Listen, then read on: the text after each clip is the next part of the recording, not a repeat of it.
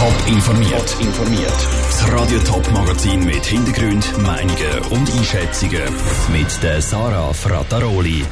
Ob man wegen dem Coronavirus auf Bargeld sollte verzichten, wo ja bekanntlich mit Keim übersät ist und wie gerade fünf Ostschweizer Kantone in der Gesundheitsversorgung zusammenspannen, das sind zwei von den Themen im Top informiert.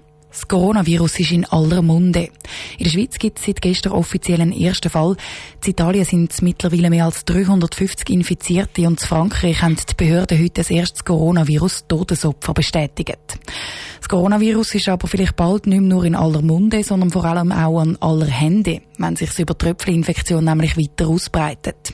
Und dabei könnte auch Bargeld eine Rolle spielen, wo ja bekannt ist dafür, dass sich kein drauf tümmelt. Was dran ist an diesem Mythos, der Vinicio Melchioretto hat nachgefragt. Jeder Mensch nimmt tagtäglich Geld in die Hand. Meistens sind das auch nicht gerade die saubersten Hände. Vorher noch kurz in die Hand gehustet oder reingeniesst. Trotzdem ist Geld ein Ort, wo sich nur Bakterien wohlfühlen, sagt der Immunolog Beda Stadler. Bargeld, wie alle Gegenstände, die wir anlängen, die alle Oberfläche haben und die feucht sein können, sind primär mal für Bakterien ein Wohnort sozusagen und nicht für Viren. Und Viren die können nur auf Zellen überleben und auf Gegenstände haben Viren eine relativ kurze Lebensdauer. Und das Coronavirus, das wird eben von Viren übertragen, nicht von Bakterien. Das Geld ist darum eher weniger ein Übertragungsmedium, meinte Beda Stadler. Dafür müsste fast schon eine übertriebene Situation entstehen. Aber jetzt muss man nüchtern bleiben. In der Schweiz haben wir niemanden, der mit, äh, der infiziert ist und, und Geld in Umlauf bringt, oder? Weil Schließlich, wer krank ist, der geht nicht mehr an den Kiosk und der geht nicht mehr Bargeld umschiessen. Er müsste draufgehustet, draufgespeuzt haben und so weiter. Der Beda Stadler sagt also, dass das Benutzen von Bargeld auch beim Ausbruch vom Coronavirus in der Schweiz unbedenklich ist. Ein Beitrag von Vinicio Melchioretto. Banken haben auf Anfrage von Radio Top übrigens gesagt, dass auch sie das Bargeld im Moment nicht speziell anders behandelt wie sonst. Sie warten aber auf aktuelle Meldungen vom Bundesamt für Gesundheit. Die Rechnung für die Krankenkassenprämie wird praktisch jedes Jahr höher und trotzdem verdienen sich die Spitäler nicht etwa ein goldiges Näsli, sondern sie schreiben Jahr für Jahr Millionenverluste. Das Problem ist altbekannt. In der Ostschweiz sagen gerade fünf Kantone diesen steigenden Kosten jetzt den Kampf an und wollen im Gesundheitswesen besser zusammenarbeiten. Ihre Pläne haben sie heute vorgestellt. Niki Stettler, du bist an dieser Medienkonferenz Trapperswil-Jona von der Gesundheitsdirektoren dabei gewesen. Wie soll denn die Zusammenarbeit in der Ostschweiz genau aussehen? Also es sind Kantone St. Gallen, beide Appenzell, Glarus und Graubünden, die hier zusammenarbeiten Sie wollen in Zukunft eine gemeinsame Spitalplanung machen. Das heisst, dass sie die Spitalliste zusammen erstellen. Für die Bevölkerung bedeutet das in der Konsequenz, dass sie nicht mehr in ein Spital in ihrem Heimatkanton gehen müssen, sondern dass sie auch auf der anderen Seite der Kantonsgrenze sich behandeln lassen. Und äh, sie können dort genau die gleiche Behandlung über. Die Zusammenarbeit wäre schweizweit eine Premiere. Es gibt ja keine andere Region, wo gerade fünf Kantone in der Gesundheitsversorgung strategisch so eng zusammenarbeiten. Bis jetzt machen das erst die beiden Halbkantone Basel-Stadt und Basel-Land. Wie ist es denn überhaupt zu dieser Zusammenarbeit gekommen? Es ist vor allem der Druck von außen, der gekommen ist. Nachdem vor allem im Kanton St. Gallen Spitalschliessungen geplant sind, hat die Regierungsrätin Heidi Hanselmann entschieden, vor allem mit den beiden Appenzell zusammen zu arbeiten.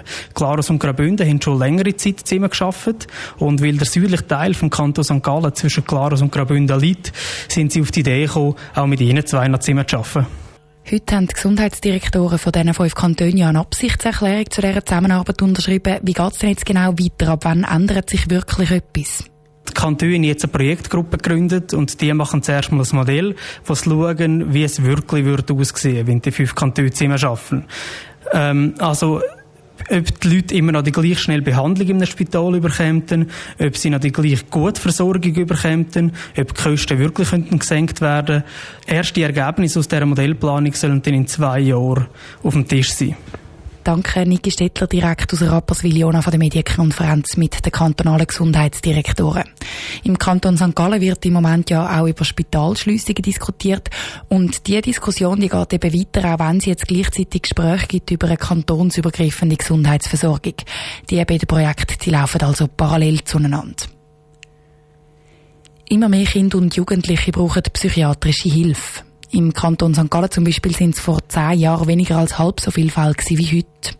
Als Grund werden der Leistungsdruck und die sozialen Medien vermutet.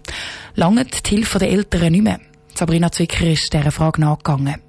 Im Kanton St. Gallen sind Dienststellen für psychiatrische Notfälle regelrecht überlastet. Wie es St. Galler Tagblatt berichtet, leiden wegen diesen Notfällen auch die ambulanten Behandlungen von Kindern und Jugendlichen.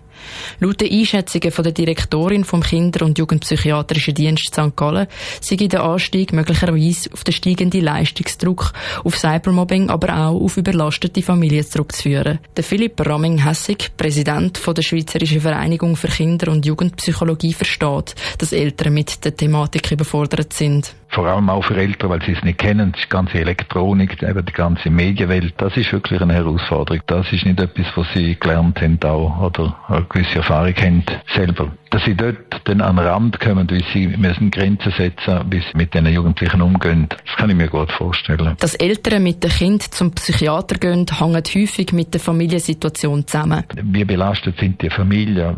Wie gut können sie zu ihren Kindern schauen? Wo wohnen sie? Wie äh, sind Quartiere organisiert? Das ist eine gesellschaftspolitische Sache. Viel kann aufgefangen werden, wenn die Lebensbedingungen der Familie gut sind wenn die Familie belastet ist, allgemein, dann sind die Ressourcen natürlich schnell aufgebraucht. Kinder können sich ihre Eltern aber nicht aussuchen. Und damit alle Kinder und Jugendlichen mit dem aktuellen Zeitgeist umgehen können, bieten Schulen Erziehung und Kompetenzvermittlung für die aktuellen Anforderungen an. Dass immer mehr Kinder einen Psychiater brauchen, ist für Philipp Ramming eine wichtige und auch eine richtige Entwicklung ohne die Hilfe wird die Belastung lange andauern und viel mehr Schaden und viel mehr Belastung dann auch im Sozialwesen und im medizinischen Wesen mit sich bringen. Damit die Kantone auf den Anstieg von Kindern und Jugendlichen, die Hilfe suchen, vorbereitet sind, braucht es laut den Behörden auf jeden Fall weitere Anpassungen im System. Der Beitrag von Sabrina Zwicker. Der Kanton St. Gallen zum Beispiel möchte mit der Umsetzung Mitte Jahr anfangen. Die Rede ist beispielsweise von der Einführung von einem psychiatrischen Notfalldienst. Top informiert, auch als Podcast. Mehr Informationen gibt's auf toponline.ch.